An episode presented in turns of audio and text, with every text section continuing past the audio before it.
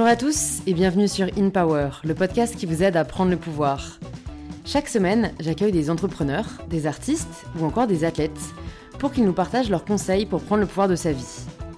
Cette semaine, je suis ravie d'accueillir Ludovic Dujardin, le cofondateur de Petit Bambou, la première application de méditation en France. Cette success story française est pourtant née un peu par hasard quand, il y a une dizaine d'années, Benjamin et Ludovic, les deux fondateurs de Petit Bambou, se posent la question du sens qu'ils donnent à leur travail. Quelles traces veulent-ils laisser? Quel impact souhaitent-ils apporter? Capitalisme et bien-être sont-ils opposés ou y a-t-il un moyen de les rassembler? Un débat dans le respect qui invite chacun et chacune d'entre nous à la réflexion pour mieux prendre le pouvoir de sa vie. Si c'est la première fois que vous écoutez InPower, bienvenue. Plus de 200 autres épisodes sont disponibles sur le podcast si vous souhaitez continuer à être inspiré.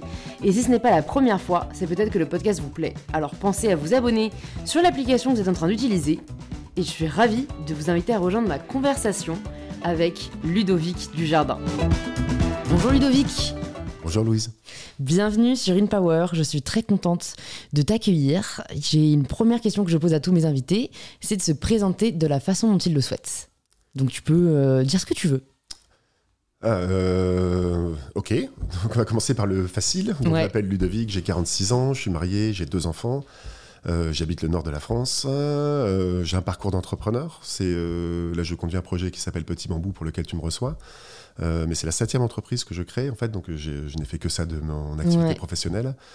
Et euh, c'est marrant, il y a un mot qui me vient en tête pour me présenter. Si je voulais me présenter aujourd'hui tel que je suis, euh, enfin comme je voudrais, je dirais bah, je suis un chantier en fait. Un chantier, c'est sympa.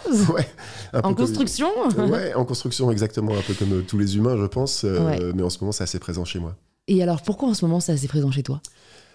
Euh, bah parce que j'arrive à un âge qui est euh, l'âge de la, la moitié de vie, en fait. Et donc, je passe par cette phase que certains appellent la crise de la quarantaine, d'autres après le- la transition de milieu de vie. Et moi, je préfère cette idée de transition de milieu de vie, ce soit pas une Mm. crise. Mais où, on commence à- où je commence à me poser des questions qui sont euh, plus les mêmes questions que celles que je- que j'avais quand je suis arrivé sur le monde professionnel. Hmm, Et, euh, et donc, du coup, ça bouge beaucoup de choses à l'intérieur de moi. C'est-à-dire que euh, bah, je vais à la, à la rencontre de qui je suis, en espérant qu'un jour je me rapprocherai. Je pense pas que je trouverai, mais je me rapprocher. Et donc, du coup, ça bouge beaucoup de lignes dans ma vie. Euh, le succès de Petit Bambou aussi a bougé beaucoup de lignes parce que c'est un, un- un check que j'ai mis dans ma to-do list que j'avais à 20 ans, qui est plus la même maintenant. Euh, donc il y a pas mal de choses qui bougent euh, en moi. Et, comment est-ce que tu abordes ces phases de vie? Parce que je pense qu'on est plusieurs à les rencontrer euh, au final à différentes étapes, que ce soit à la sortie des études, euh, que ce soit, je sais pas, euh, quand on a des enfants, enfin quand on voilà, quand on arrive à la moitié de sa vie ou même à la retraite. Est-ce que tu as des, tu as expérimenté que ce soit dans cette phase-là ou dans les précédentes, des manières de l'aborder euh, plus sereinement. Parce que c'est vrai que je trouve en fait qu'on peut avoir très vite, on peut très vite s'en vouloir presque, tu vois, de vouloir autre chose. Alors qu'au fond, c'est normal, quoi, c'est humain. Ah, t'as tout à fait, t'as tout à fait raison. Euh, la façon dont je l'aborde, euh, c'est avec qui je suis déjà, donc c'est pas une, je suis pas un exemple, mais il y a deux mots que j'aime beaucoup, c'est une certaine forme d'humilité, c'est-à-dire que le, euh, alors dire qu'on est humble euh, nous rend pas humble évidemment, mais c'est d'avoir de l'humilité sur le sur le fait qu'on a pu se tromper quand on était plus jeune, mais qu'en fait c'est pas vraiment se tromper, c'est qu'on répondait à des aspirations qu'on avait à ce moment-là, que ces aspirations ont changé. Et puis regarder avec douceur et gentillesse euh, le petit garçon que j'étais à l'époque, euh, quand j'avais deux ans, quand j'avais 10 ans, quand j'avais 20 ans. Et puis, euh, et puis savoir ce que je veux faire de ce petit garçon aujourd'hui, euh, qui est un grand garçon. Ouais. Et ça, c'est très fort. Bah, c'est un peu la notion d'enfant intérieur euh, qu'on entend pas mal en méditation. Mais c'est vrai que hum, récemment, j'en parlais à mon copain, je pense qu'il m'en voudra pas de- d'en parler, mais il, était très difficile envers lui-même. Et je lui ai dit, en fait, viens, ouvre ton ordinateur et trouve, trouve une photo de toi quand tu quand étais un enfant. Et donc, il a trouvé la photo de lui enfant et je lui ai dit, voilà, à chaque fois que tu te critiques, c'est lui que tu critiques. Et en fait, ça l'a vachement ému. Et, et je pense qu'on oublie, assez, enfin, on oublie vraiment ça, quoi. Que Absolument. quand on se flagelle et quand on se critique sans cesse, c'est en fait euh, voilà la petite Louise, le petit Ludovic euh, qu'on critique, on est la même personne et, et- et qu'en fait c'est pas la, la solution quoi. Ah faut, faut se traiter avec bienveillance et se critiquer ne nous a jamais amené. Euh, Enfin et ça c'est quoi en rentrant tout de suite dans un débat parce que bon on a parlé un peu avant euh, quand Ludovic est arrivé donc là je sens que je suis déjà dans l'énergie du débat. hein. Désolé pour les auditeurs qui au bout de 3 minutes ne comprennent pas ce qui se passe mais vous inquiétez pas on reviendra après un ordre un peu chronologique mais j'allais dire se critiquer ne nous sert en fait ne nous sert jamais ou en tout cas ne, ne nous amène pas forcément plus loin. Et au fond, en fait, en le disant, je me suis rendu compte que c'était pas forcément vrai, tu vois. Je pense que, alors je sais pas si il y a peut-être là un amalgame de ma part entre critique et exigence, mais je pense quand même d'avoir une certaine exigence envers soi-même nous amène plus loin. Qu'est-ce que t'en penses? Euh, J'en pense que si c'est juste pour toi, c'est juste pour toi. En fait, et que si l'exigence est un moteur, surtout il faut écouter ton exigence Mm. envers toi-même. Euh, et euh, c'est peut-être pas juste pour quelqu'un d'autre. Et, euh, et aller chercher ça est pas inintéressant pour découvrir qui on est en fait. Le... Pardon. Moi j'aime bien, le- j'aime bien cette notion de, de quête du bonheur parce que je pense que c'est, on peut être à peu près tous d'accord là-dessus en se disant que bah, on est sur terre avec une quête d'être heureux, Mm. Euh, une quête qui est, qui est la beauté du chemin est certainement beaucoup plus belle que l'arrivée parce que comme il n'y a pas vraiment d'arrivée, on peut pas dire bah voilà je suis pleinement heureux et puis ça plus rien qui bouge. Euh, ça serait triste d'ailleurs. Ouais. Euh, et de dire que, se dire que quand on, a, quand on vient de naître, la quête du bonheur, c'est d'être accepté par ses parents. Parce que si on n'est pas accepté par ses parents quand on vient de naître, bah, tout simplement on meurt. Parce que c'est les parents qui nous nourrissent, qui nous donnent un toit, qui nous, qui nous donnent la, base de la pyramide de Maslow. Et, puis, euh, et voilà. Et ensuite, quand on, quand on grandit, on a d'autres aspirations. La quête de l'indépendance, la quête de la réussite, la quête de, de générer des regards de fierté sur soi, la quête d'être fier de soi-même. Et, euh, et puis à, à 40 ans, c'est autre chose. Et puis à 60 ans, ça sera autre chose. Et ne pas. euh, euh, je trouve qu'il ne faut pas renier tout ce qu'on a mis en place avec nos moyens, à l'âge qu'on avait, pour aller chercher ses quêtes, en fait. Et, et, et voilà. Et si, si ton moteur pour aller remplir ses quêtes et l'exigence envers toi-même, ben super, c'est un super moteur, l'exigence. Bah, si tu- par contre, ça ouais. te détruit et ça t'empêche de progresser vers ce, que tu, Mm. ce, ce à quoi tu aspires, à ce moment-là, bah, il faut en prendre conscience et puis peut-être modifier le moteur. En fait, tu vois, je pense pas que ce soit un moteur conscient. Je pense que c'est du fait de mon enfance, etc., que j'ai, euh, je réalise en fait que j'ai une grande exigence envers moi-même et envers les autres. Et donc c'est bien parce que ça me pousse à me dépasser. Mais de l'autre côté, euh, je suis pas, euh, enfin, je suis jamais vraiment satisfaite. Et on en parlait en introduction ici en off avant de commencer ce podcast. Mais moi, j'aime pas trop l'idée de toujours plus. Parce que je, je la trouve euh, assez malsaine en fait. hein. C'est que du coup, c'est un peu ça, c'est ne jamais être satisfait. Et donc, c'est en tout cas quelque chose que j'aimerais, euh, sur lequel j'aimerais travailler. Mais c'est un peu dur, donc je fais un peu de gratitude, tu vois. euh, Mais, mais hum, j'ai l'impression que si on est conditionné à ne jamais être satisfait de ce qu'on fait, c'est assez dur de changer ce conditionnement. Bah, tu as absolument raison. hein. Et, prendre conscience que le monde qui nous entoure, c'est-à-dire les, les phénomènes extérieurs à nous, qui ne sont pas notre intériorité, mais extérieurs, nous amènent à toujours plus, enfin nous incitent à Mm. toujours plus, euh, c'est une réalité. Et ça nous oblige à aller chercher un peu à l'intérieur sur comment on reçoit ce toujours plus pour trouver l'équilibre là-dedans. Et j'ai envie de dire, euh, on vit ça. Euh, c'est rigolo parce que enfin moi j'ai une phrase qui me revient en tête d'une chanson d'un groupe qui s'appelle The Cure qui est, qui est Never Enough ils, ont fait une, euh, une chanson qui s'appelle comme ça et je l'écoute de temps en temps en me rendant compte que en fait est-ce que même moi je me dis c'est Never Enough avec mes enfants Never Enough pour ma femme Never Enough pour mon boulot et puis de temps en temps réinviter le Enough en fait Mm. non là ce que je fais c'est bien Ouh. Et, et, et si c'est pas assez, c'est peut-être que je suis pas capable de donner plus. Mm. Et, euh, et si je suis bien avec ce enough, à ce moment c'est bien. Si je suis pas bien avec ce enough, en me disant non, vraiment là, il faut que je fasse plus. Mais c'est un petit mouvement intérieur, ça c'est pas, quel- c'est Mm. pas une injonction extérieure. Et ce petit mouvement intérieur, si j'arrive à l'écouter et à modifier peut-être euh, mon emploi du temps pour que ça soit enough quelque part sur un sujet qui me nourrit, à ce moment il faut le faire. Mais c'est vrai que l'extérieur nous dit never enough. Ouais, l'extérieur nous dit ça, et parfois, ouais, l'éducation, euh, la comparaison. Et, et, et, et quand tu disais, euh, bah, c'est peut-être que j'en suis pas capable, bah, moi, ça, c'est quelque chose que j'ai du mal à accepter, tu vois. C'est parce qu'on peut être capable de tout dans l'absolu, tu vois, si, si on l'apprend, euh, si, on, si on travaille. euh. mais bon, après, c'est peut-être accepter qu'on n'a peut-être pas le temps de tout faire non plus, quoi. Absolument. Oui, bah, c'est un choix de priorité hein, sur ce qui nourrit. Encore une fois, on répond à nos quêtes intérieures. Hmm. et euh, elles sont pas toutes bonnes à, tout- à tous les moments. Et, euh, et voilà. Non, il y a des choses dont on n'est vraiment pas capable. Traverser l'Atlantique en apnée, on n'est pas capable. Ouais, ouais, c'est ça, je l'ai accepté. Ouais, physiologiques, ouais, ouais. ouais. Et euh, effectivement, gravir l'Everest, aujourd'hui, j'en suis vraiment pas capable. Mais non, si je décide que c'est une de mes quêtes de faire ça, peut-être Mm. que je peux me rendre capable ou me rendre compte que je sais pas, mon cœur bat trop vite et donc il n'y a pas assez d'oxygène et que j'en suis pas capable. Et accepter cette limite-là aussi, comme non pas comme étant un échec, mais comme étant une partie de moi-même. Et c'est vrai que c'est intéressant ta notion de quête, je trouve, parce que en fait, je trouve que ça peut aider à, à poser ses priorités. Quand parfois ça peut être difficile, c'est de se dire ok, en ce moment, c'est quoi ma quête? On a toujours une ou deux qui, qui dominent et de se dire bon bah alors c'est ça que je vais mettre en valeur et c'est ce à quoi je vais accorder le plus de temps et c'est ok du coup si ça en met une autre un peu en stand-by quoi ou de Ah oui. voilà et qu'après on la reprend. C'était quoi euh, tes quêtes euh, quand t'avais 20 ans?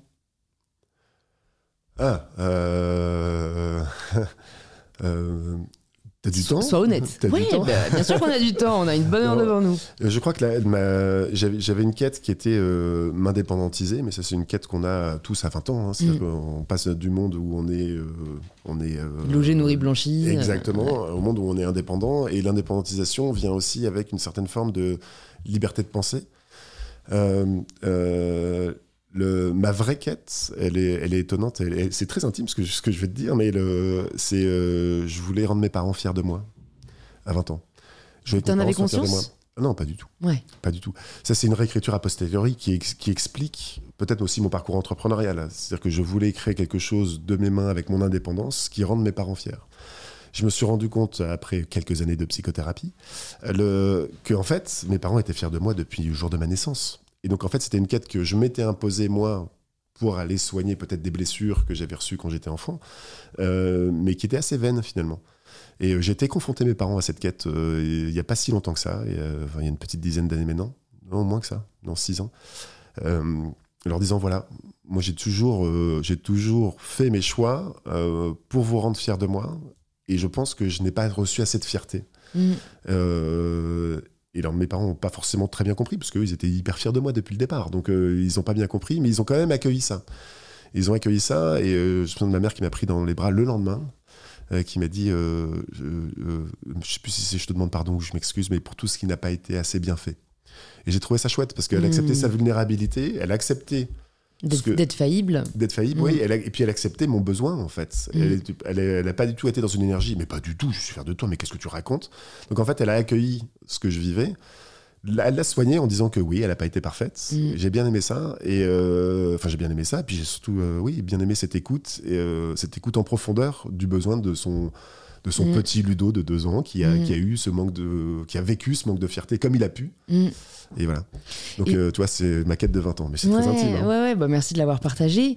Et je pense que je voudrais juste souligner euh, ce que tu as dit par rapport au fait de pas forcément reconnaître les besoins, parce que ça me parle et j'ai vécu ça aussi euh, plusieurs reprises avec mes parents.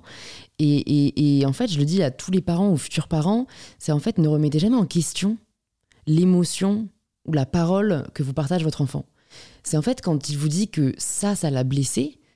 En fait, euh, ça sert à rien de lui dire. ça- voilà, c'est juste juste vrai, vrai. c'est sa vérité en fait. Ça sert à rien de lui dire, mais non, t'exagères, je sais pas quoi. En fait, c'est c'est ce qu'il a ressenti et je pense que l'accueillir sera toujours plus bénéfique que de le renier parce que ça peut juste en, en plus créer encore plus de, de frustration ou de, de doute interne. Et, euh, Et et- c'est pas simple hein, de pas être sur la défensive quand on est parent et qu'on reçoit ça. j'imagine, j'imagine, Parce que, parce que, en fait- tu l'es maintenant, donc euh, tu te rends compte quoi. Ah oui, oui. Oui, oui. Donc, je fais de mon mieux. Je fais de mon mieux. Faire de, faire de son mieux, que peut-on vraiment exiger de plus que cela? Ouais. C'est une citation que j'ai dans mon livre et qui me tient beaucoup à cœur. Et, euh, et- et écoute, c'est l'occasion idéale de, de parler un peu de Montessori, parce que tu en as parlé, euh, enfin on en a parlé ensemble. Tu as du coup étudié, euh, c'était quoi toi, juste le primaire ou t'as fait plus longtemps? Juste le primaire. Ouais. J'ai pas fait la maternelle en Montessori, mais mes Ouais. parents m'ont mis dans, un, dans une école primaire Montessori. Mm. Et donc j'ai fait du CP au CM2. Ouais. À l'époque, on appelait ça 7e et 8, enfin 8e, 7e. Je suis vieux. donc je, je T'inquiète. cherche. Moi déjà, je, je, je suis, j'appartiens déjà à la génération où on, on a passé bac euh, L, ES ou, ou S et ça n'existe plus. Donc Ouais. euh, ça fait, ça Moi, fait, j'ai un bac C. ça fait mal. donc, euh, ça ah, fait comme mal. mon père. Ça me- ça, ça me rajeunit pas. Euh, oui, oui, donc euh, oui, j'étais élevé dans une école Montessori et, et je remercie beaucoup mes parents d'avoir fait ça. Mm. Parce qu'évidemment, c'est pas moi qui ai choisi à 6 ans d'aller au CP Montessori, Mm. mais ils m'ont mis dans cette école, enfin moi et mes frères et, ma sœur d'ailleurs. Euh, et euh, et j'en ai tiré beaucoup, beaucoup de plaisir. C'est euh, c'est euh, c'est quelque chose que, qui m'est arrivé plus tard, de, voir, de, de comprendre tout ce que ça avait pu m'apporter. Et, et là, pour le coup, quand tu parlais de d'exercice de gratitude, j'ai une énorme gratitude pour, de- pour mes parents d'avoir fait ça, de m'avoir mis dans ce type d'éducation. Ça me convenait très bien. Tu peux nous dire à quoi ça ressemblait un peu les journées dans une école Montessori? Alors moi, les journées de, dans les- dans l'école Montessori, je me souviens que j'allais à l'école en courant. J'avais très envie d'y aller. Mm. Très envie d'y aller. C'était euh, c'était le lieu de, où euh, je pouvais être, euh, alors le mot est pas bon, mais boulimique d'apprentissage. Et euh, il y a une notion dans Montessori que j'aime énormément, c'est qu'on peut aller à son rythme. C'est-à-dire qu'on n'est pas obligé de faire un exercice en Mmh. autant de temps. On- si on le fait plus vite, on le fait plus vite. Si on le fait moins vite, on le fait moins vite. Et il n'y a pas de bien ou de mal tant Ça, que l'apprentissage est intégré. Ouais. Et, euh, et moi, ça m'a su- ça m'a super convenu parce qu'il y a pas mal d'endroits où j'allais très vite. Et donc, du coup, bah, j'ai euh, euh, consommé ce savoir, enfin, consommé, intégré ce savoir, pas consommé du tout, mais. Et euh, donc, j'y allais en courant. Je m'asseyais à ma table, on était sur les tables de 4, je me souviens, donc on travaillait par petits îlots de 4. Et puis j'allais chercher la boîte, boîte d'apprentissage qui me plaisait. J'étais plutôt matheux à l'époque, donc j'avais une forte tendance à aller vers les maths et, et peut-être aller moins vers les, les matières littéraires. Le...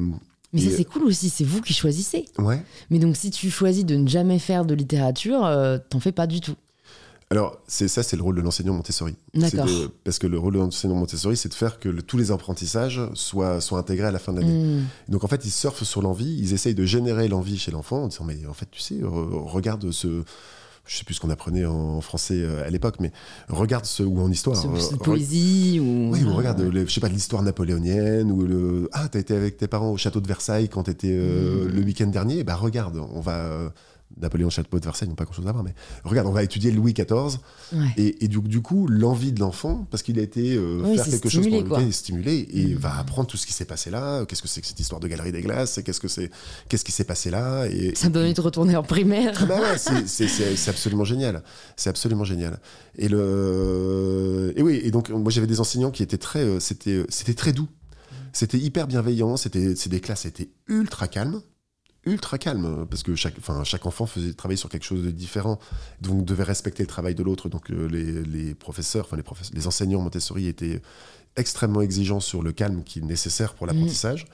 Et le euh, bref, non, en fait, c'est rigolo, j'ai des frissons quand j'en parle parce que j'ai adoré cette période. C'est euh, vraiment, Mhm. c'est le, cette scolarité Montessori, je te dis, j'y allais en courant et je repartais euh, pas en traînant les pieds parce que j'étais content de partir aussi et j'adorais les récréations évidemment. hein. Mais le, mais j'ai ce souvenir de, de d'avoir pu euh, accéder à plein d'apprentissages à mon rythme, avec mon envie et, euh, et voilà. Le, et, le- et voilà, c'est juste que, que je trouve plus mes mots. Le- et ce que j'aime beaucoup, après ça, bon, j'ai mis aussi mes enfants en Montessori. Et, euh, et donc j'ai lu un peu sur, les, sur la théorie, sur comment ça, comment ça marche, pourquoi c'est ça. Et en fait, il y a une phrase que j'aime, que j'ai beaucoup aimée, c'est c'est que, en fait, au lieu de considérer l'enfant comme une tête vide à remplir, ce qui, ce qui peut être très caricaturalement le- l'éducation telle que le professeur est sachant, l'élève a une tête vide, on va lui mettre du savoir dedans, on considère l'enfant comme un potentiel d'apprentissage. Mm. C'est-à-dire qu'on ne considère pas du tout sa tête, une tête comme étant vide, on considère, euh, on considère l'enfant comme il a un énorme potentiel d'apprentissage. Allons surfer sur ce potentiel, parce qu'on sait que quand on a envie de faire quelque chose, on le fait mieux que quand on n'a pas envie. Hmm, Et donc du coup, si c'est bien fait, ça marche très très bien. Oui, c'est la preuve, enfin, c'est vrai que comment t'en parles, et, et- et c'est vrai que j'ai eu Marie-Robert sur le podcast, euh, très bon épisode que je vous conseille aussi, qui en a créé plusieurs, et qui est parti du même principe. Et, euh, et est-ce que tu avais un peu de- d'activité manuelle ou pas?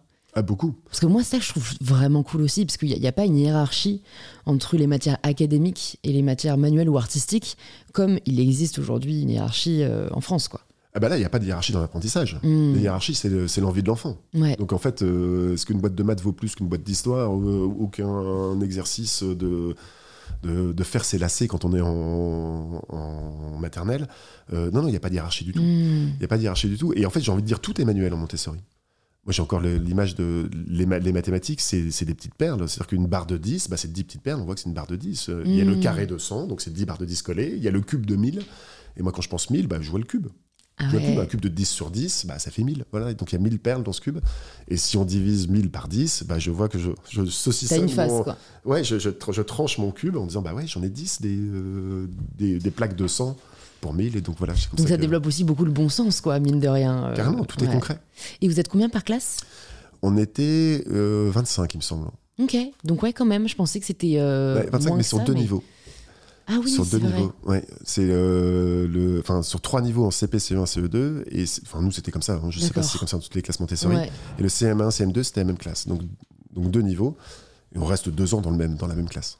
Non, franchement, c'est vrai que c'est chouette. euh, et, et bon, en fait, c'est bien qu'il y ait juste du choix dans l'enseignement et que ça se démocratise parce que c'est super qu'est l'école publique, mais ça que voilà, il y, a- il y a une autre option. euh, Ah bah qui- tout est bien. Moi je, je sais pas. est, euh, non, mais qui est intéressante parce que je pense qu'elle elle est peut-être. Enfin, en fait, ils ont plus de moyens vu que c'est vrai que c'est une école payante, rappelons-le.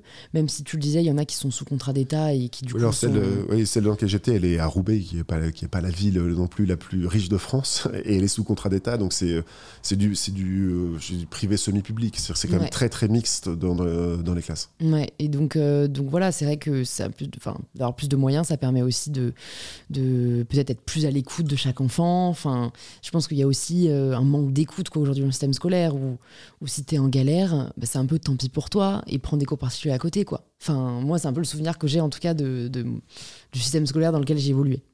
Alors j'ai pas beaucoup d'expérience de ça, Ouais. mais, euh, mais si tu le dis, Mais, mais t'as de l'expérience dans ça parce que du coup après en sixième t'es arrivé en collège normal. Oui. Et là, euh, t'as as vécu ta transition tout à fait normalement. Ça t'a pas fait bizarre euh, d'avoir euh, un rythme quand même plus bah, rythmé, plus cadré, où là c'est plus on te dit quoi faire et c'est pas toi qui choisis tout ça? En fait, si, si, ça m'a fait très bizarre. Ça n'a pas été si simple que ça. Parce que je prends un exemple euh, peut-être très trivial, mais euh, si on a besoin d'aller aux toilettes, on Montessori, on va aux toilettes. Ouais. C'est qu'on se lève, on, on pose sa boîte d'apprentissage. Euh, Nous, c'était un petit collier, on mettait un collier, on allait aux toilettes et on ne demandait pas la permission au professeur. Mm. Donc il n'y avait qu'un collier, donc on pouvait y aller qu'un à la fois, mais c'était nous qui décidions. Et quand on suis arrivé en sixième et que je voulais aller aux toilettes, bah, je me suis levé pour aller aux toilettes. Et là, le prof a fait hop, hop, hop, hop, hop, qu'est-ce que vous faites, monsieur Dujardin Évidemment. Et, et en fait, là, il y a une question, il y a une incompréhension qui se fait. Et en même temps, on réapprend les règles bah, d'une autre, Mm. d'une autre façon de, de vivre son éducation. Et euh, évidemment, on est obligé de s'adapter parce que de, on peut pas ne pas s'adapter. Et, euh, et tu vois, je, me- je mets le mot adapter. Je pense que c'est euh, une des choses qui vient avec Montessori, c'est qu'on apprend, on apprend beaucoup l'autonomie et l'adaptabilité. Ouais. Et donc, en fait, bah, on a, j'ai envie de dire, on a le skill adaptabilité en soi et on s'adapte, puis c'est tout. Mm. Voilà. Donc, c'était, un peu dur, mais euh, Mm. enfin, j'étais, un- j'étais un très bon élève jusqu'à fin, fin de seconde. Après ça, bon, l'adolescence est passée par là, et puis j'étais un peu moins bon élève. moins bon élève. Et du coup, bah, écoute, qu'est-ce qui t'a motivé euh, Est-ce que c'était vraiment uniquement la fierté de tes parents à entreprendre dès la sortie de tes études, hein, si j'ai bien compris? Dans quoi est-ce que tu t'es lancé du coup euh, au sortir de tes études? Alors, je pense que vraiment la fierté, la quête de fierté était un moteur très très fort. Mhm. Très très fort. Encore une fois, c'est une, c'est une analyse a posteriori. Hein. J'avais pas du tout conscience de ça à 23 ans.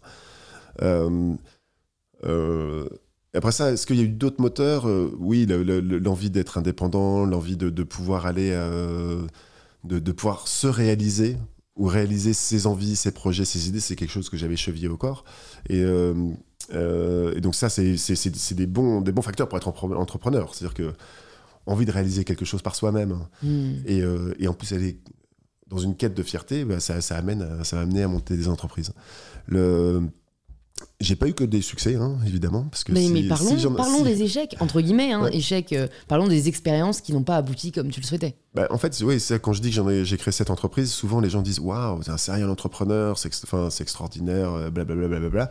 Et en fait, ça me touche pas du tout parce que je me dis que si Petit Bambou avait été la première, j'en aurais monté qu'une, évidemment. Ouais. C'est-à-dire que j'ai été de, d'entre- de- d'entreprise en entreprise. Alors, j'ai pas eu tant d'échecs que ça, c'est pas des, mais j'ai pas eu de grands succès non plus. Mm. Et en tout cas, j'avais pas nourri ce besoin de fierté, qui n'était pas nourrissable d'ailleurs pour mon aventure entrepreneuriale, qui était nourrissable parce que j'ai dit tout à l'heure, quand j'étais confronté mes parents à cette idée, là, tout d'un coup, c'est, soigné. Euh, euh, mais oui, j'ai toujours été plutôt dans le monde d'Internet. Euh, en fait, il se trouve qu'à la fin de mes études, je suis parti travailler dans la Silicon Valley pendant un an et demi. Mm. Et, Et alors, donc- ça t'a plu cette expérience? Parce que moi j'ai étudié là-bas aussi euh, Ah oui brièvement. Ça m'a pas du tout plu. Je n'ai pas du tout aimé l'état d'esprit ni la culture. Donc je suis curieuse de savoir comment tu l'as vécu. Alors moi j'ai adoré. Ah j'ai adoré, mais je comprends tout à fait ce que tu dis parce que le parce que je pense que si j'y avais été il y a 5 ans, j'aurais pas aimé du tout. Ah ouais. Bah, c'était ce que j'ai fait. Voilà. et moi c'était en 1999 et c'était avant la première explosion de la bulle internet et là il y avait un côté euh, Eldorado, tout est possible. Mm. Ouais, tout est à faire. euh, Ouais, et il n'y avait pas encore. Si, il y avait déjà beaucoup d'argent dans la Silicon Valley, mais c'était pas encore euh, la quête de devenir le prochain euh, billionnaire ou le. Il y avait beaucoup d'énergie créatrice. Mm. Euh, Google existait à peine. hmm. Et c'est rigolo parce que j'ai travaillé dans le même bâtiment que Google d'ailleurs. Et nous, on était une société avec 300 personnes et ils étaient 30. Donc, euh, limite. Et c'est une société que t'as montée? Non, non, non, j'ai pas monté. D'accord, non. ok. Non, là, c'est. euh, non, j'étais salarié. euh, Donc tu as été salarié. J'étais salarié deux fois. Ah, quand même, moi jamais. Ouais, non, mais en plus, Je me suis fait virer deux fois pour tout te dire. donc, euh. Et c'est là où tu t'es rendu compte qu'en fait, euh, ouais, il c'est fallait pas- que tu montes ta boîte. Ouais, exactement. Exactement. C'est euh, oui, oui, parce qu'en fait, cette énergie débordante que j'avais de créer plein de choses peut pas Mhm. être accueillie par toutes les entreprises. Donc en fait, c'est euh, c'est juste qu'il y a une adéquation. C'est pas du tout une question de personnalité, ni une question de management ou il y a Mm. juste une adéquation entre le projet d'une entreprise à laquelle je contribue et le projet que je veux créer. Euh, qui est sur une toute autre contribution. Donc euh, le, ça pouvait pas marcher, Ouais. tout simplement. Et je pense qu'aujourd'hui, ce serait très recherché, au contraire, euh, une énergie débordante dans le salariat, tu vois. Bah oui, Parce mais que c'est a- des profils qui, du coup, ont tendance à monter leur boîte. euh, En fait, moi, j'aime beaucoup cette idée de contribution là-dedans. C'est que le, en fait, quand on quand on travaille, c'est on contribue à, une projet, à un projet. C'est-à-dire que le, il faut savoir ce à quoi on contribue. mm. Est-ce qu'on contribue à rendre le monde digital et, euh, et peut-être impersonnel? Et on peut être ok avec ça. Moi, je suis pas du tout ok avec ça, mais on peut être ok. Et le et euh, et où est-ce qu'on contribue à quelque chose qui euh, correspond à, à nos, à nos propres valeurs? Tu vois, Toi, tu éveilles les consciences sur, le, sur reprendre le pouvoir sur sa vie, et c'est une contribution qui est magnifique. Et d'ailleurs, j'ai- j'aime bien aussi dire que c'est pas ton idée, en fait, c'est une idée, et tu te mets au service de cette idée, et tu le fais fait. avec, le, le- avec, enfin, avec tout ton talent et tout, tout, enfin, tout ce que tu, toute ta puissance, j'ai envie de dire. Et, le, et ça, c'est important de savoir. Quand on travaille dans une entreprise, il faut savoir ce à quoi on contribue. Mm. Parce que ça, pour moi, c'est une vraie, c'est un vrai guide vers euh, quelque chose qui se rapproche du bonheur. C'est-à-dire que si à la fin de notre vie, on s'éteint en se disant j'ai contribué à quelque chose que je trouve très juste pour moi, on peut s'endormir en disant bah voilà, j'ai servi à quelque chose ou je sais pas, bon, j'ai pas. Je suis en paix, quoi. Je suis en paix, exactement. Mm. Alors que si on se dit, on se rend compte au cours du chemin qu'on a contribué à quelque chose qui en fait ne, soit ne résonne pas, soit est négatif par rapport à son système de valeurs, c'est- terrible. Ouais. Et euh, donc moi, j'ai pas travaillé pour des entreprises qui ne correspondaient pas à mes valeurs, mais, mais j'avais plus envie d'apporter ma contribution à ces entreprises-là. Donc en fait, euh, simplement, mon, chemin doit s'écrire autre part. Autre part.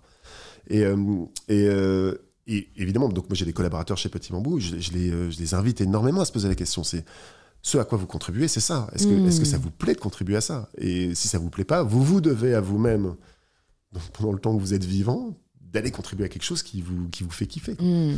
Et euh, bon, ça se passe plutôt bien, ça se passe même très bien chez Petit Bambou, parce qu'en fait, euh, la contribution à la santé mentale, ou euh, j'aime pas trop ce mot, mais en Mais tout cas à l'équilibre personnel Non, des gens. mais moi non plus. Ouais. Et, et en fait, j'en parle parce que c'est un sujet qui me tient vraiment à cœur et je fais pas mal de contenu à ce sujet.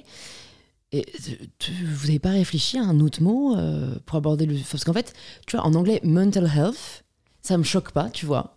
Mais santé mentale en France, en français, il y a un côté très euh, psychiatrique Un peu. ouais. qui, qui est un peu dérangeant, quoi. Alors que. Et puis même le mot santé est très connoté. Le mot, le mot santé euh, est régi par le ministère de la santé. Ouais, Euh, santé ouais, mentale, est-ce que c'est là, est-ce que c'est pas là? Donc en fait, on se perd un peu là-dedans. Non, j'aime pas trop non plus. Parce que tu sais euh, qu'aujourd'hui, euh, c'est la journée de la santé mentale. Ah bon? Ouais. Ah oui, faites un je- truc sur ce petit bambou quand bah, même. euh, Ouais, envoie un petit message là. Ouais, ou pas. Ou pas. Non, c'est sûr. pas. Mais c'est une. Enfin, en plus, j'aime pas les journées 2, mais je trouve, je trouve que c'est juste une occasion de sensibiliser d'autant plus à. Donc, euh, donc c'est toujours intéressant de le faire. Mais, mais ouais, mais écoute, soit faut démocrat- démocratiser le mot. C'est un peu ce que j'essaie de faire, c'est-à-dire j'en parle, santé mentale, santé mentale, santé mentale. Je pense qu'au bout d'un moment, en fait, ça deviendra, euh, tu vois, accepté. Ouais. Mais bon, c'est vrai que j'aurais aimé avoir un autre terme. C'est vrai, c'est vrai, c'est vrai, c'est vrai que se- déjà se mettre d'accord sur la signification des termes, c'est tout un sujet. hein, c'est le, mais le- ce terme de santé, il est quand même très, euh, euh, il est très beau. C'est-à-dire que santé, c'est on, on veut que les, euh, que les humains, que, les, que le vivant, on n'a qu'à dire, on va élargir un peu ce- au-delà des humains, que le vivant aille bien.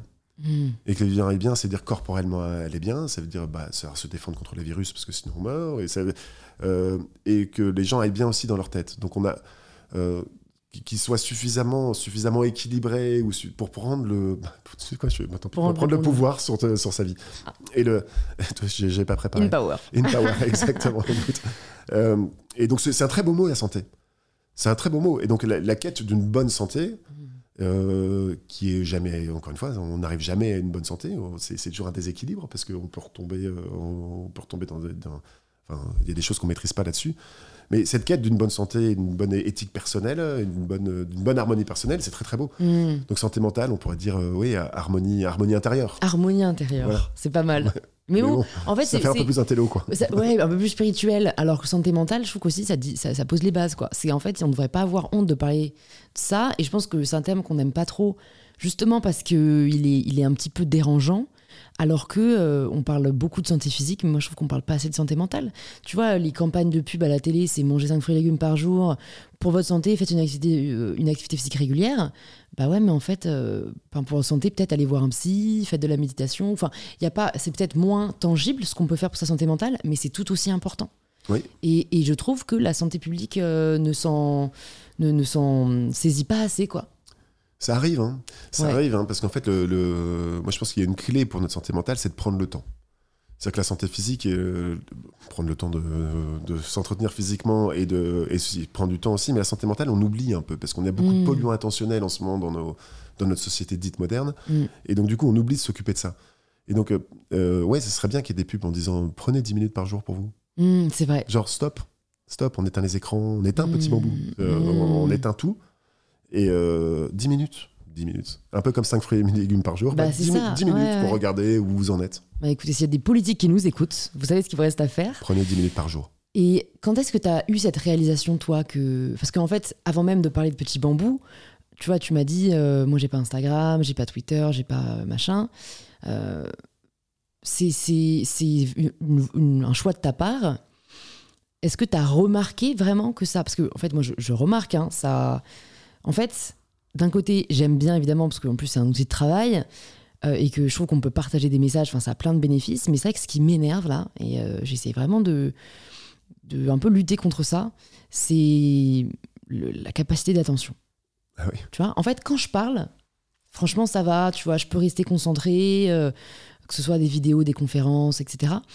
Mais par contre, si je suis pas en train de faire quelque chose, ah bah moi, je vais très mal. Il, Ouais. faut, il faut que je fasse quelque chose, il faut que mon esprit soit stimulé. Et je suis sûre que c'est en grande partie à cause des écrans, quoi. Ouais, bah, c'est- t'as tout à fait raison. Hein. Euh, t'as la réponse dans ta question, en fait. hein. Moi, le, euh, ce que j'ai vécu avec les réseaux sociaux, c'est que je me suis rendu compte que ça remplissait tous mes vides. C'est-à-dire que le, je me suis, dès que j'avais, je suis aux toilettes, hop, pouf, je regarde un truc. Le, et, euh, et d'ailleurs, je vais faire peut-être une petite aparté. Euh, je déteste ce qu'on appelle ça des réseaux sociaux. Moi, c'est des réseaux complètement asociaux. Faut dire, c'est le, c'est le, On devrait appeler ça des plateformes virtuelles, en fait. hein. Ouais, ouais, des plateformes virtuelles où des, euh, où on nous pousse du contenu et, et Mm. TikTok est, euh, est pour moi le, le, le- La celui qui est allé plus loin ouais, là-dedans. ouais, C'est-à-dire ouais. que c'est, on pousse des trucs, on zappe, il y en a partout et, et c'est pas du tout quelque chose pour nous re- relier. Mm. Alors on pourrait dire que ça nous relie une certaine forme de connaissance, mais quand on voit la qualité des contenus proposés, Ouais, on peut en douter.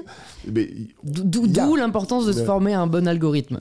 Mais en effet, tu as raison, il y, a y quand même des très bons contenus euh, éducatifs. hein. Absolument, absolument. Donc si, si on remplit ces vides, euh, les, les- les vides de nos, de nos vies par euh, l'accès à de la connaissance, là bah, évidemment c'est super, c'est génial et c'est un outil magnifique.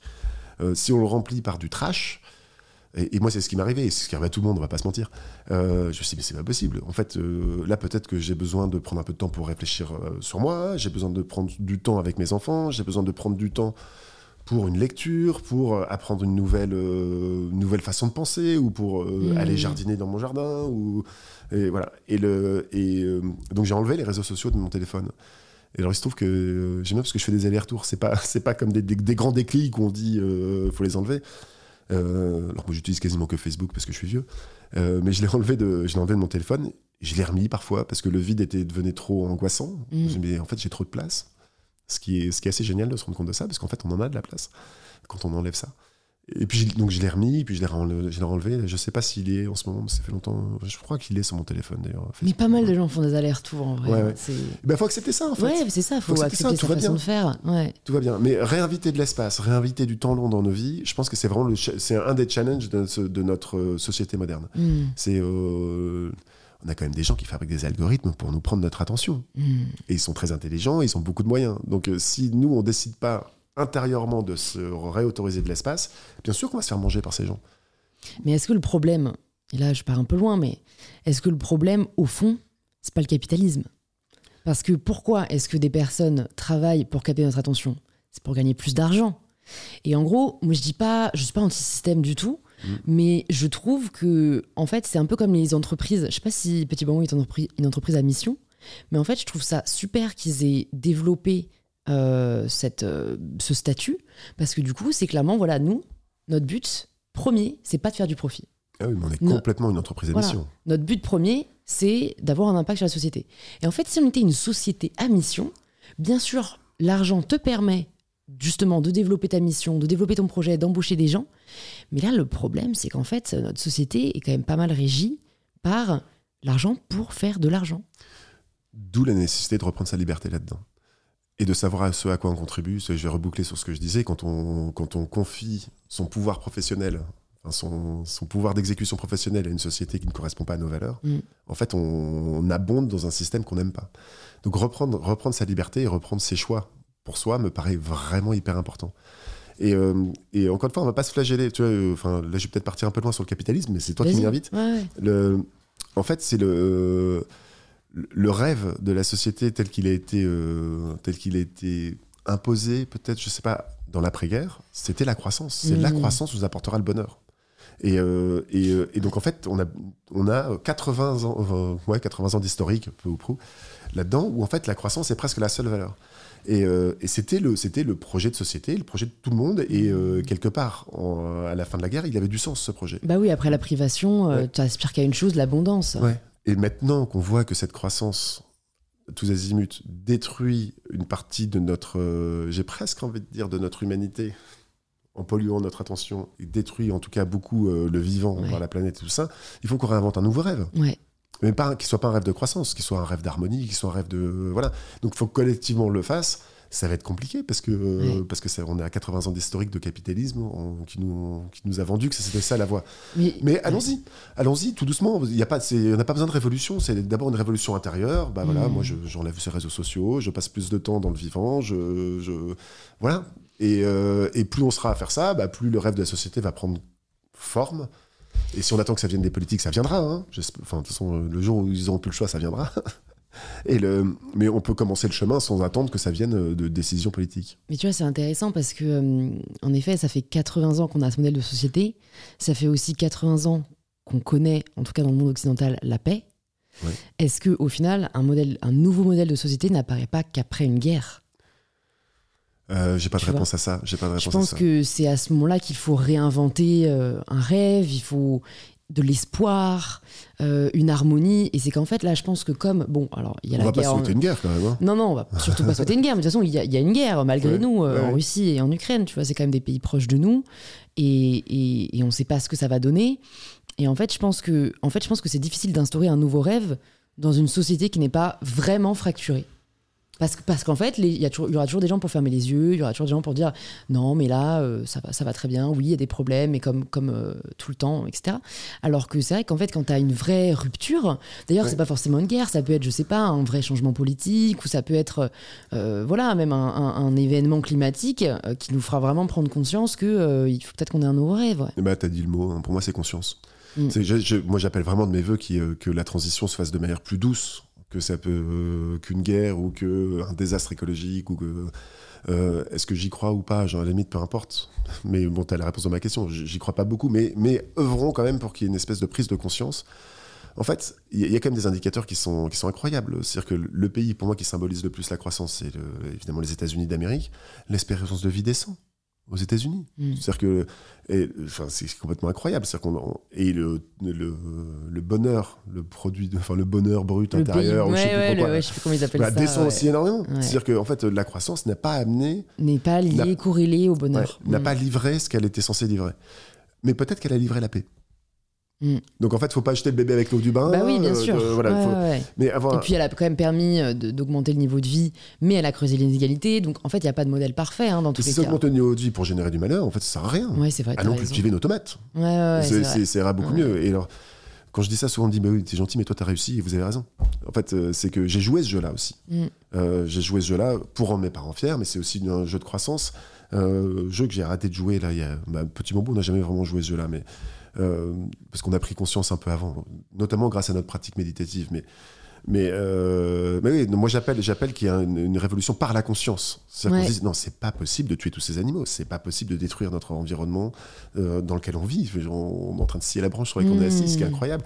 Et le, le jour où on aura cette conscience-là et qu'on admirera plutôt les gens qui prennent soin plutôt que les gens qui Détruisent. qui détruisent et qui accumulent, Ce qui n'est pas tout à fait le cas. hein. On aime encore euh, voir euh, les Elon Musk et tout ça. Je dis pas qu'il détruit, euh, enfin encore que SpaceX. En- ouais, encore que le tourisme spatial, on aurait pu s'en passer. hein. Ouais, ouais, non, mais je, je suis pas là pour te pointer du doigt, je veux dire, mais j'aurais pu prendre un autre exemple. Mais tant qu'on admire ces gens-là juste pour leur réussite capitalistique et le- la taille de leur portefeuille, Tout à fait. on- je, je- je pense qu'on se trompe. Il faut qu'il y ait des nouvelles figures qui émergent. Mhm. Et il y en a, il y en a eu dans l'histoire, hein, des figures qui émergent. Il y a des abbés Pierre, il y, a des- il y a des gens qui ont émergé comme ça, qui n'étaient pas du tout dans cette démarche capitalistique, qui étaient plutôt dans la démarche de je mets mon énergie en contribution à quelque chose qui me semble juste, qui est la fraternité, qui est l'entraide, et, qui ont été des figures qui ont entraîné derrière eux des gens qui ont envie de contribuer au même projet. Donc en fait, ça, ça, peut se passer. Non, il faut que ça soit un peu plus massif que simplement une personne une fois de temps en temps. Bah, c'est ça, parce que comme tu dis, euh, il y a eu des abbés Pierre, mais euh, c'est pas des, c'était pas des modèles de vie. C'est-à-dire qu'aujourd'hui, euh, voilà, les personnes auxquelles on aspire à ressembler, c'est, enfin, je parle encore une fois, c'est une généralité, une vérité générale, mais les Kardashians, quoi. Ah non, Ah, mais c'est des modèles de, enfin. Ce n'est pas mon cas et c'est pas le cas de beaucoup d'auditeurs et d'auditrices, j'imagine. Et en plus, c'est pas pour blâmer les Kardashians, mais ce que Pas je veux tout. dire, c'est que au final, ce sont les personnes les plus influentes du Ouais. monde occidental. Enfin, et, tu vois, et, et- et- Euh, pour moi c'est dramatique ça. hein, et c'est dramatique, t'as raison. dramatique. Et, en fait, je trouve qu'elle devrait, chez elle-même devrait plus parler de santé mentale parce que je suis sûre qu'elles sont pas heureuses, quoi. Ou, ou en tout cas que c'est pas facile du tout tous les jours. Et, et, euh, il faut créer, en fait, voilà, quand on crée un nouveau rêve, c'est faut créer de nouveaux rôles modèles, en fait. Alors, j'allais dire, on peut toujours attendre que ça vienne de l'extérieur. C'est-à-dire que, que, les, que les figures qui nous inspirent viennent de l'extérieur. Mais ça peut venir de l'intérieur aussi. Donc, euh, donc si euh, tant qu'on admire les, les Kardashians, enfin, je sais pas pourquoi on admire ces gens-là d'ailleurs, c'est par leur capacité à acheter plein de trucs. Enfin, je, je, je sais pas trop. en Bah, fait, je les en connais fait- pas suffisamment en fait, bien en pour fait, avoir un c'est- jugement. enfin, mais- moi, je sais un peu pourquoi elles sont admirées. C'est que, un, elles se sont fait toutes seules, même si c'est dans des circonstances un peu douteuses. Euh, elles ont du coup aujourd'hui tellement d'argent qu'elles peuvent faire ce qu'elles veulent. Et, elles lancent des tendances. Enfin voilà, mais c'est notamment c'est l'argent en fait. Tout. Avant tout, c'est l'argent hein, qui. Pas du tout, qui c'est un mythe. que- hein, L'argent qui apporterait, qui apporterait la liberté, c'est un mythe total. Ouais. C'est Enfin, euh, Non, c'est l'argent apporte la liberté dans une certaine mesure, mais elle apporte pas forcément le bonheur. bah, mais on peut pas dire qu'elle apporte pas la liberté. ils sont obligés de se balader avec des gardes du corps. hein. Alors oui, mais quand on parle de... de c'est la notoriété plus que l'argent qui fait ça, tu vois. Parce que tu as des milliardaires qui sont connus, euh, enfin qui sont inconnus vrai, au bataillon et qui sont hyper libres. C'est vrai. Mais je trouve que ce qu'on projette sur ce que peut apporter l'argent euh, s'avère souvent faux une fois que, que l'argent arrive. Oui, C'est-à-dire qu'on parle aussi de l'argent, ça apporte la sécurité. Bah, Steve Jobs est mort, en fait. euh, donc bonjour la sécurité. et tu vois, je, permets de faire un Ouais. mini... Alors je fais un mini aparté, hein, mais j'en parle euh, parce que... Enfin bon, garde vraiment ce que tu as à dire, hein, mais il y a deux choses que j'ai envie de placer. J'ai peur qu'on n'ait pas le temps de les placer. Ça y est, c'est fini. Bon, fini, on y bon. reviendra. Mais en gros, il y a deux trucs que je voulais dire. Il y avait un, euh, le fait que tu parles de révolution de la conscience. euh, je trouve ça très juste. Et c'est pour ça que peut-être les auditeurs et les auditrices d'InPower ont remarqué que j'ai reçu pas mal de personnes dans le secteur du développement personnel ou de la spiritualité dernièrement. Parce que euh, moi, j'y croyais beaucoup à cette révolution de la conscience. J'en reviens pas mal. J'en reviens pas mal, mais je suis contente d'avoir exploré et je pense qu'il y a des bonnes choses à prendre, notamment cette histoire de conscience. Et je pense que c'est pour ça qu'il y a pas mal de gens qui en parlent aujourd'hui, parce qu'ils veulent créer une vraie révolution, une nouvelle re- reconnexion au vivant. Mais tu vois, euh, euh, notamment, notamment médicalement parlant, en fait, je pense que c'est assez dangereux. Le discours euh, assez, assez euh, naturel, on va dire, qu'on entend. Je dis pas qu'il n'y a, y a rien à apprendre, mais Ouais. tu vois, j'ai découvert, moi, que Steve Jobs était mort de son cancer parce qu'il était persuadé qu'il pouvait les guérir avec des jus de carotte. Alors c'est un cancer du pancréas, on n'en guérit pas vraiment. hein, donc, euh, D'accord, mais il a, il a refusé ouais. tous les traitements et après c'est peut-être son choix, mais en tout cas il était persuadé qu'il pouvait, parce que tu as certains, euh, quand même certaines, certains courants du monde holistique, on va l'appeler comme ça, qui, qui défend l'idée qu'on peut guérir le cancer avec des jus, quoi. Ouais. Et, pas mon et- cas, ouais, je sais que c'est pas ton cas. et et c'est d'ailleurs très bien d'en parler, mais voilà, Ouais. je voulais juste dire ça. Je sais même plus pourquoi. Hein. Non mais c'est bien ce voilà. que tu dis parce qu'en fait, je, enfin c'est, euh, il m'appartient pas de juger ce que tu dis, mais je trouve ça très bien ce que tu dis. C'est qu'en fait, le- on, a- on attend, on a prononcé beaucoup de mots révolution ici, et euh, on attend quelque chose de, de- une révolution. C'est spectaculaire, c'est brutal. C'est souvent, c'est- d'ailleurs, dans l'histoire, après les révolutions, il y a eu des euh, régimes liberticides. hein. C'était plutôt des Mmh. dictatures qui émergent des révolutions. Donc euh, Bah, on peut enlever le R. Ouais, exactement. En fait, c'est pas une Évolution révolution. C'est-à-dire que c'est pas, c'est pas euh, l'allopathie en santé ou les jus de carotte. En fait, bien sûr que c'est les deux. Bien sûr que c'est les deux. Et, faire une prise de conscience sur euh, célébrer le vivant, tout ça, ne nous empêche pas de nous guérir. Et évidemment que les antibiotiques, c'est bon et ça a sauvé des vies. Évidemment, il n'est pas question de tout jeter. C'est-à-dire que dès l'instant où on va dans un extrême, on se trompe. Mm. Donc, euh, vouloir, vouloir euh, faire une révolution brutale en pensant que ça va arriver, je, je pense que c'est faux et ça n'arrivera pas. Par contre, une révolution intime, en soi.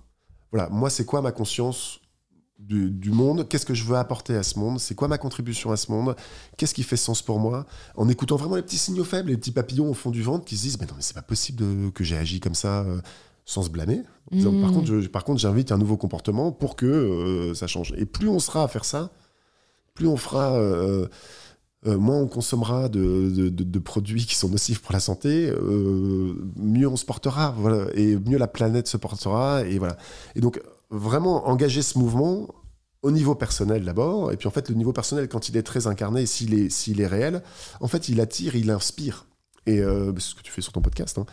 Euh, c'est inspirer des gens pour qu'il se passe quelque chose qui, soit un peu plus global que simplement son. son... bah ouais, ouais, on veut du vrai, c'est moi. Alors, en fait, je suis jamais en général, mais comme je l'ai perdu quand t'es arrivé, je me suis dit, bon, bah, je vais mettre le son, mais c'est pas grave, j'aurais pas Donc, n'attendons pas une révolution externe. Faisons une révolution interne sur notre façon de penser, notre propre conscience. N'attendons pas grand chose des autres, en fait, sinon on, on risque d'être déçus. Et inspirons-nous des bonnes choses et pour se mettre en mouvement. Et euh, T'as raison, mais le problème, c'est que je trouve, tu es peut-être. Je, je, te, trouve, et Dieu sait que je suis naïf, mais je te trouve trop naïf sur la capacité des personnes à s'auto. Euh, ou s'auto-discipliner, on va dire, parce que faut pas sous-estimer le rôle de l'influence des rôles modèles. Et donc, en fait, tant qu'il n'y aura pas de nouveaux rôles modèles, ben, en fait, tu vois, des personnes qui n'écoutent pas ce podcast, et ben, en fait, elles vont, regarder, elles vont continuer à regarder les Kardashians et elles vont continuer à aspirer à avoir euh, beaucoup d'argent et à accumuler et, et à, faire l'amalgame entre euh, le matériel et le bonheur. Et, donc, je pense qu'il y a aussi un vrai rôle mais de pas mal d'acteurs en fait. Pour moi, bien sûr, ça vient de nous. Et de toute façon, commençons à agir en nous-mêmes parce que voilà, comme ça au moins on gagne du temps. Mais tu vois que les médias relaient aussi peut-être plus de figures engagées ou en tout cas de, de, de, ce dont on est en train de parler, euh, que les politiques en parlent aussi et, et, parlent de croissance responsable. Et enfin, tu vois. Et je pense qu'il y a un rôle en fait à toutes les strates, tu vois, de la société. Absolument, mais euh, j'appelle vraiment ce que tu dis de mes voeux mais, mais euh, je veux. c'est peut-être quelque chose qui, qui résonne en moi, c'est que je veux pas cultiver la frustration que ça ne se passe pas, ou utiliser la frustration du fait que ça ne se passe pas pour pas commencer par moi. Oui. Non, mais et ça, et ça, tu vois, je trouve ça génial, notamment par rapport au problème environnemental, parce que je crois que j'en ai parlé dans ce podcast, mais moi, je suis revenu d'un festival il y a pas très longtemps euh, avec d'autres créateurs de contenu, et en fait, euh, je passais le dîner un peu ici de les convaincre de parler de, de de protection euh, écologique quoi, euh, sur, sur leurs réseaux sociaux. Et en fait, c'est vrai qu'il y avait pas mal de personnes, bah, on vient pas du même milieu social et tout. Et en fait, il y, a un mec, euh, Fares, avec qui je me suis super bien entendu, et, qui me disait, mais en fait, Louise, moi, je... En fait, enfin... pourquoi je me ferais chier à changer mon mode de vie et mon mode de consommation alors que dans tous les cas, il y a plein de gens qui le font et que Amazon ceci et que Coca cela et en fait ça sert à rien. En fait, c'est très dur, tu vois, de leur dire si si, ton petit pas ils contribuent à l'humanité. Mais moi, je leur dis, écoutez les gars, on parle en plus, voilà, on parle de personnes qui ont des millions d'abonnés, etc. Donc, euh, vous avez un rôle à jouer, mais c'est vrai que c'est un peu dur de leur, dire, enfin, tu vois, pourquoi lui, il se priverait de prendre l'avion, alors qu'en fait, derrière, euh, t'en as qui se privent pas, et notamment des puissants, tu vois. Et c'est un peu ça leur discours. Mais donc, j'aime beaucoup ce que tu nous partages là, parce que toi, tu dis un peu, ben moi, j'attends pas que les autres agissent.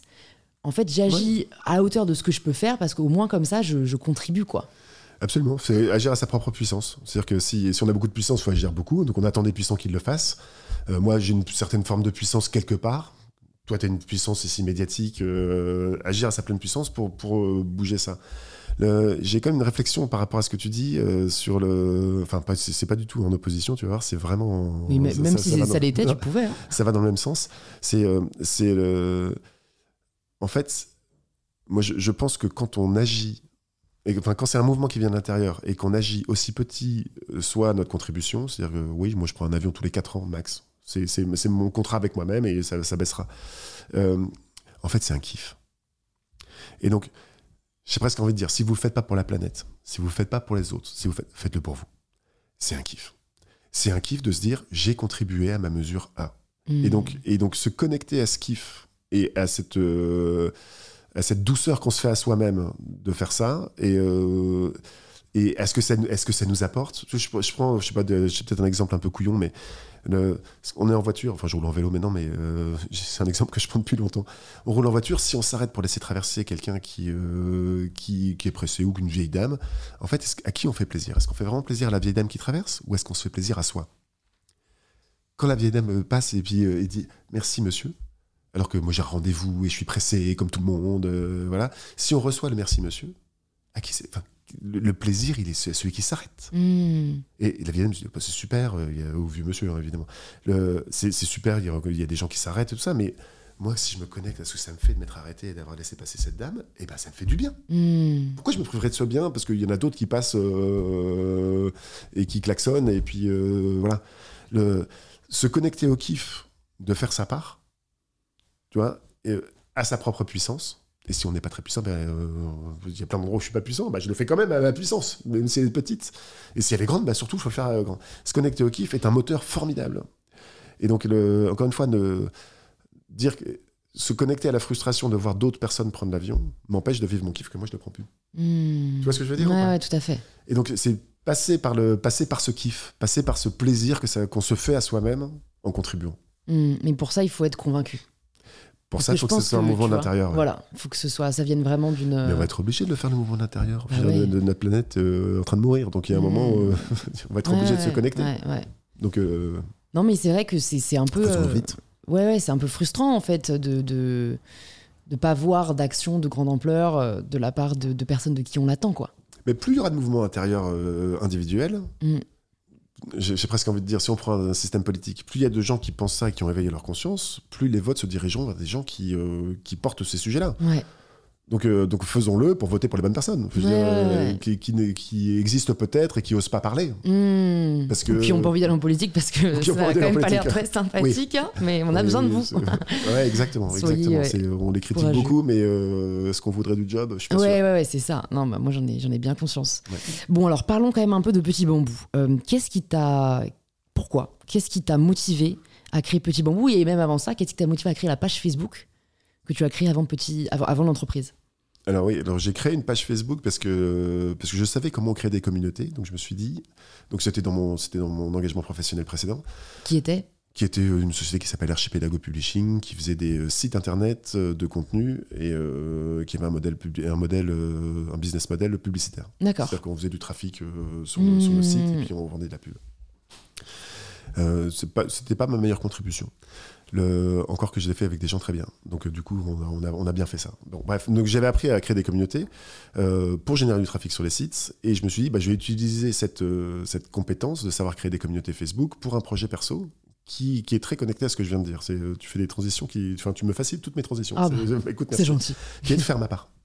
Faire ma part, c'était d'essayer de, sur cette page, de parler de philo, de parler de, de kiff, de parler de petites choses de la vie qui réenchantent le quotidien c'était faire une espèce de d'îlot de d'îlot de ben, Marie Robert fait ça mais elle fait ça beaucoup mieux que moi. Je, la lis tous les jours je suis complètement fan de ce qu'elle fait. Euh, de, de, petits de petites choses qu'on lit et qui font du bien. Voilà. Donc je me suis dit je vais faire ça. J'ai pris j'ai pris cet avatar de petit bambou euh, et c'est un projet qui était euh, j'aime bien dire ça parce que c'est vraiment c'est il y a pas mal de gens qui me croient pas mais c'est vraiment vrai. C'est je voulais pas du tout que ce soit un projet professionnel. C'était un projet perso. Mmh. c'était ma page. J'avais décidé de jamais gagner de l'argent avec ça euh, c'était euh, juste pour le kiff de, partager des choses positives. Et en fait, ce qui s'est passé, c'est que mon associé est venu me voir trois ans après ou quatre ans après euh, cette page. Alors, cette page a eu beaucoup de succès, il y a eu un million de fans. On n'appelait pas ça encore influenceur à l'époque, mais ça ressemblait à ça. sauf que comme je ne vendais pas de pub ni rien, je voulais pas de revenus. Bah, c'était c'était influenceur. Il y a pas mal d'influenceurs qui, font même pas de. voilà, très bien. Et, très bien. Et mon associé est venu me voir. Lui, il, avait, il s'était mis à méditer pour des raisons qui sont les siennes.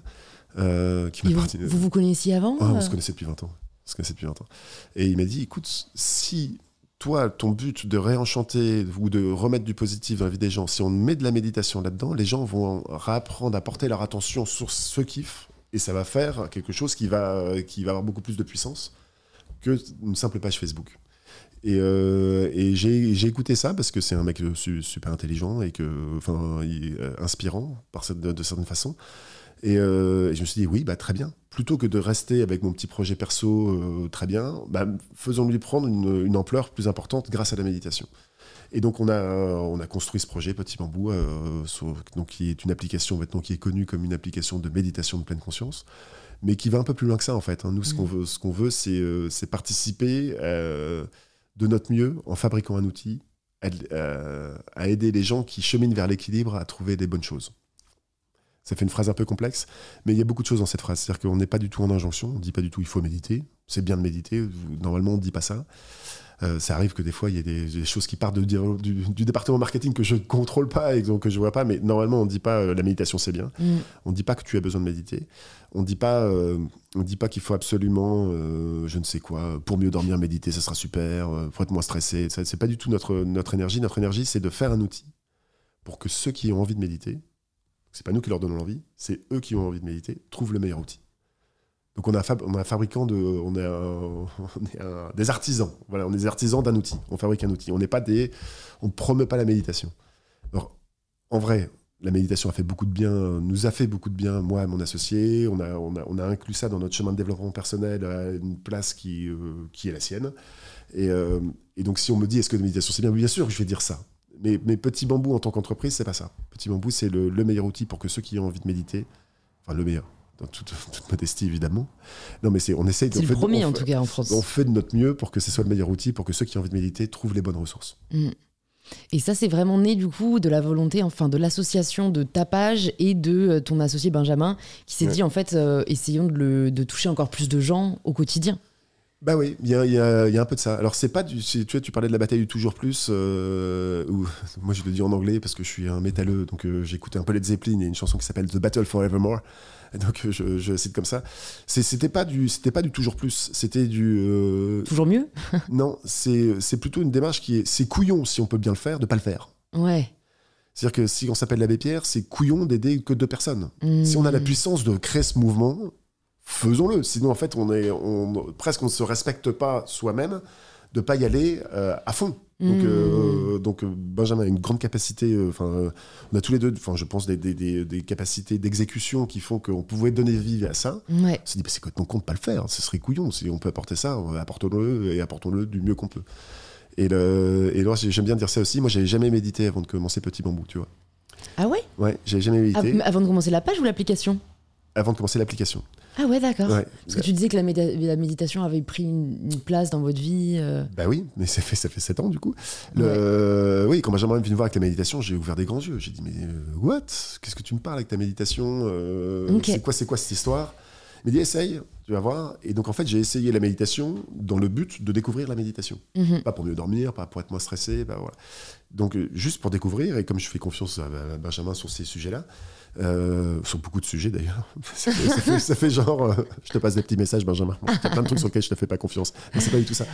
Euh, je me suis dit, bah, si lui, euh, été bien pour lui et qu'il veut m'inviter à essayer, c'est... C'est bah, que ça vaut le coup, quoi. bah, allons-y, quoi, allons, allons découvrir. Et en fait, donc la méditation, elle s'est invitée dans ma vie doucement, sans objectif, autre que découvrir ce que c'était.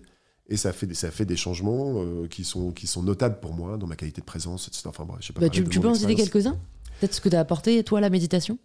Ah, Alors, ça m'a apporté. euh, J'ai dit qualité de présence, je pense que ça englobe pr- pratiquement tout ce que ça m'a apporté. C'est-à-dire que quand je suis avec mes enfants, je suis avec mes enfants. Là, je suis avec toi, je suis pas en train de penser. euh, bah alors maintenant, quand j'ai pas, je suis en train de me dire, tiens, il faut que je reprenne un train. Oui, ouais, ouais. Mais j'y pensais pas du tout avant de. Ah, ça, c'est génial. Et Donc, quelle- concentration aussi, en fait. concentration, ouais, c'est de toute façon, c'est une pratique qui, euh, c'est un entraînement attentionnel en fait. hein. Donc, le- oui, donc ça, ça m'a apporté vraiment beaucoup. Ça m'a apporté pas mal de choses aussi sur la. Alors c'est des mots tarte à la crème, on parle toujours de bienveillance, gna, gna, gna, tout ça, ça, ça- ça m'embête, mais c'est quand même des très beaux mots. C'est quand même des très beaux mots. Et notamment, j'adore les exercices de gratitude. Tu, as- cité tout à l'heure que toi, tu faisais des exercices de gratitude. J'adore ça parce que c'est la gratitude, c'est sortir de son ego ou de son besoin pour aller se connecter à ce qui fait que ce qui fait qu'on est là là maintenant. Hmm. Toi, tu, tu m'as invité sur ton podcast, bah, je suis une super gratitude. Ça me permet de vivre ce moment-là, plutôt que de dire bon, euh, je suis centré sur les messages que je dois passer ou je sais pas. euh, je, suis venu sans agenda du tout. Moi Et donc ces, ces exercices de gratitude, euh, le- euh, je trouve que c'est génial de se connecter à l'autre plutôt que se, se connecter par son intériorité à l'autre en reconnaissance plutôt que se connecter à ses propres besoins pour nourrir quelque chose. C'est un exercice qui peut être, euh, je sais pas si plus de gens doivent le faire, mais je trouve qu'on on, on devient assez égocentré par nos sociétés où on est un petit peu connecté du, vive, enfin, du vivant et du social par ces réseaux dits sociaux, que j'aime bien appeler réseaux sociaux. Et euh, bah, se reconnecter à l'autre, c'est quand même vraiment chouette. Et l'exercice de gratitude est pas mal. Il y a des très bons exercices de gratitude en méditation. Alors évidemment, je suis petit bambou, donc il y en a sur petit bambou, mais il y en a dans toutes les applications de méditation. Si vous, ça vous semble intéressant pour vous d'aller explorer cette notion de gratitude, je vous invite à le faire parce qu'il y a quelque mmh. chose qui change dans, dans la façon de, de, de, vivre avec les gens. Oui, et puis de, mais je trouve aussi, même d'un côté très égoïste, euh, euh, la gratitude, ça permet, enfin moi je sais que ça me permet de sortir du, bah, du ressassement. C'est que même si j'ai passé une journée difficile, je vais essayer de trouver trois choses pour lesquelles je suis reconnaissante. Et en fait, ça te permet de te dire ah bah en fait c'était pas c'était pas si merdique que ça parce que comme il y a un biais cognitif qui fait qu'on se concentre plus sur le négatif que le positif, c'est assez facile quoi de rester un peu enfermé là-dedans. Mais en fait, c'est vrai que si tu prends du recul et que tu te concentres sur euh, ce qui t'a fait du bien, que ce soit voilà une discussion, un sourire, euh, un plat, ça m'arrive aussi souvent. Euh, ben ouais, en fait c'est c'est juste chouette. Ouais, et des choses toutes simples. Hein toute simple, hein, acheter une baguette de pain, être, et elle était chaude, elle était tiède, sortie du four, le kiff. Exactement. Et peut-être et le boulanger a mis toute son âme pour faire le meilleur pain en fait. Mmh. Et donc euh, évidemment qu'il y a une transaction, donc on paye le pain, donc il y a une transaction, on donne de l'argent, il donne une baguette. Donc peut-être que la personne qui reçoit l'argent peut avoir de la gratitude pour nous de choisir son pain. Nous on peut avoir de la gratitude pour la personne pour, euh, pour le, tout le talent qu'elle a mis pour qu'on ait un pain qu'on aime bien. Et, donc, et que la transaction monétaire ne remplace pas ça. Mmh. Donc réinviter cette gratitude, alors ça fait pas, euh, pas dire oh, merci, merci à chaque fois parce que c'est relou. Non, mais c'est ça. C'est quelque chose dans l'intérieur de dire bah, en fait, il y a pas mal de gens. Il y a, quelqu'un qui a fait pousser du blé, qui a euh, moule le blé pour faire de la farine. Il y a quelqu'un qui a choisi la bonne farine, qui s'est levé tôt le matin, qui a fait cuire cette baguette. Et cette baguette m'a coûté 1,15€. Mmh. Et, et, moi, je prends plaisir, elle croustille et c'est canon. Et en moi, j'ai de la gratitude pour toute cette chaîne. Ouais. Et en plus, on apprécie même plus euh, l'après quand on la mange et tout. Quoi. Donc c'est Carrément, plutôt que de rester dans le Ah, elle est un peu chère quand même, avant le pain c'est moins cher. Mais si on reste là-dedans, en fait, on oublie toute la beauté euh, qui se passe et qui nous permet de manger ce bon pain. Mm. Vous êtes combien maintenant chez Petit Bambou? On est 20.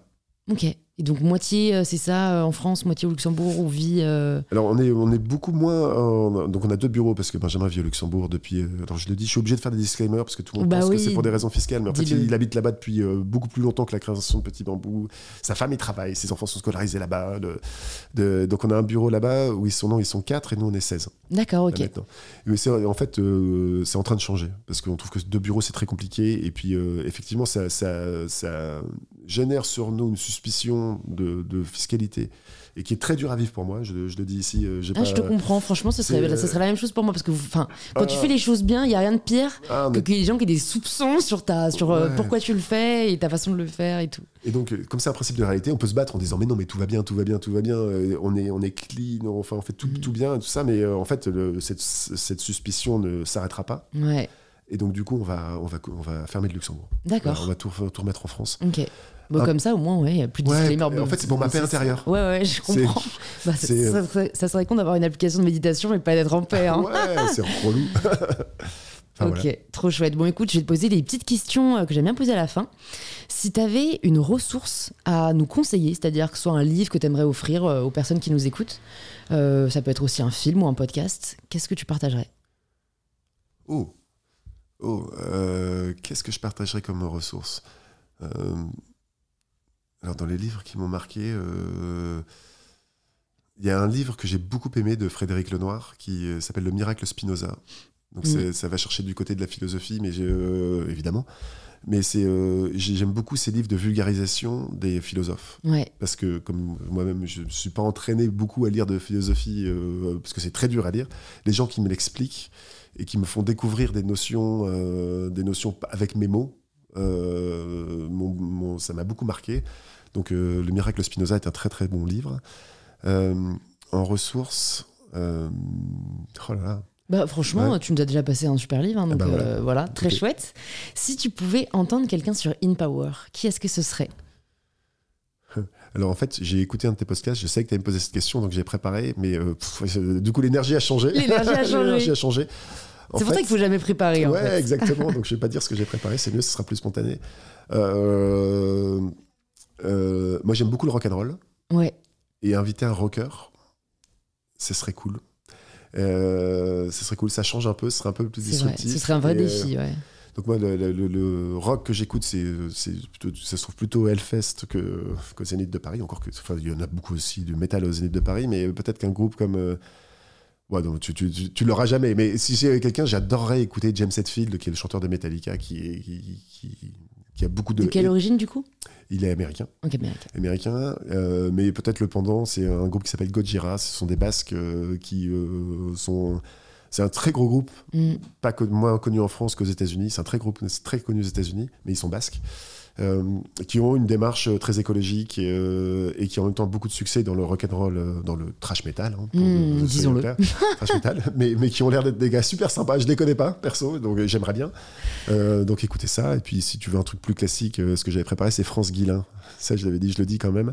Ah, mais c'est celle qui a écrit. euh, La méthode France Guillain. Ouais, ah, la mais j'ai lu. Ouais, ouais, Ouais, je suis, euh, elle m'a fait une formation sur, euh, sur la nutrition euh, que Hyper intéressant. Putain, on n'a pas parlé de tout ça. Tu te fais le miam aux fruits et tout. je fais miam aux fruits, miam aux 5 et je fais bain dérivatif aussi. Ah ouais, tu fais la totale. Je fais la totale. Parce que miam aux fruits, moi j'aime beaucoup, mais franchement, on va pas se mentir en termes de. Enfin, alors, après, tu peux le faire pour la semaine et tout, mais c'est quand même un peu contraignant, je trouve. Tu vois, moi je fais ça le midi au bureau. euh, ouais, c'est Ouais.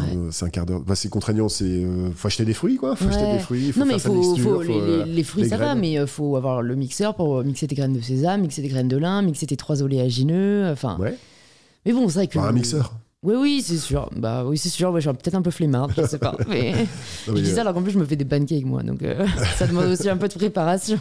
Ouais, non, ça demande, c'est- bon, ça demande- c'est un petit peu exigeant. C'est vrai qu'il faut préparer ça, puis couper ses fruits, euh, couper tous ses fruits, c'est un peu Mm. long. Mais euh, bon, au final, moi, je- mon, mon fruit, je le prépare en un quart d'heure et ça va. hein. Ouais. Voilà. Et t'as vraiment vu, une, je sais pas depuis combien de temps tu fais, mais t'as vraiment vu une différence dans ton bien-être, dans ta santé euh, Carrément, spectaculaire. Incroyable. Spectaculaire. Bah, c'est c'est pour moi, mais le, je, le, je le sens. bon, je le sens à l'intérieur, évidemment, mais je le sens à l'extérieur. Ma peau. Je le sens sur ma peau. J'ai l'impression. Ouais. Enfin, je mets pas de cosmétiques, mais Ouais. j'ai l'impression que ma peau est toute douce. D'accord. Alors qu'avant, elle était beaucoup moins. Ouais, donc je me dis, si ça fait ça à l'extérieur et que je sens ça sur ma peau, Ah, Qu'est-ce que ça à l'intérieur, ça, doit quoi. être- ça doit vraiment être Ouais. super. Donc Trop France. Guillain, je trouve qu'elle a tellement de choses à dire, elle est un peu iconoclaste en plus, elle Ouais. est euh, vraiment super chouette. Donc un, un autre bouquin que je peux recommander. Ouais, la ouais, méthode. France Guillain, c'est c'est intéressant. Là aussi, à prendre, enfin, prenez ce qui vous parle. Parce que Exactement. j'aime pas partager, parce que moi, le seul truc que je reprocherais entre guillemets à France Guillain, c'est de partager une vérité. Mais voilà, c'est sa vérité. C'est sa vérité. Et, et c'est, Ouais. c'est- en plus, ça peut pas être, ce qu'elle partage ne peut pas être nocif, quoi. Donc, euh, donc voilà. Écoute, la dernière question du podcast, ça signifie quoi pour toi prendre le pouvoir de sa vie?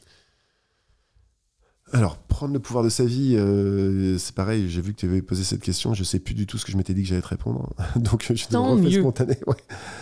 Le, euh, prendre le pouvoir de sa vie, déjà, alors, le premier truc, c'est que je pense que c'est différent pour chacun. Donc, en fait, il faut pas chercher une vérité là-dedans. C'est-à-dire que si vous attendez que Ludovic vous dise euh, prendre le pouvoir de sa vie, c'est ça, et que j'ai une vérité, a priori, je me trompe, parce que le, prendre le pouvoir sur votre vie, ça dépend vraiment de vous. Moi, je pense que c'est une.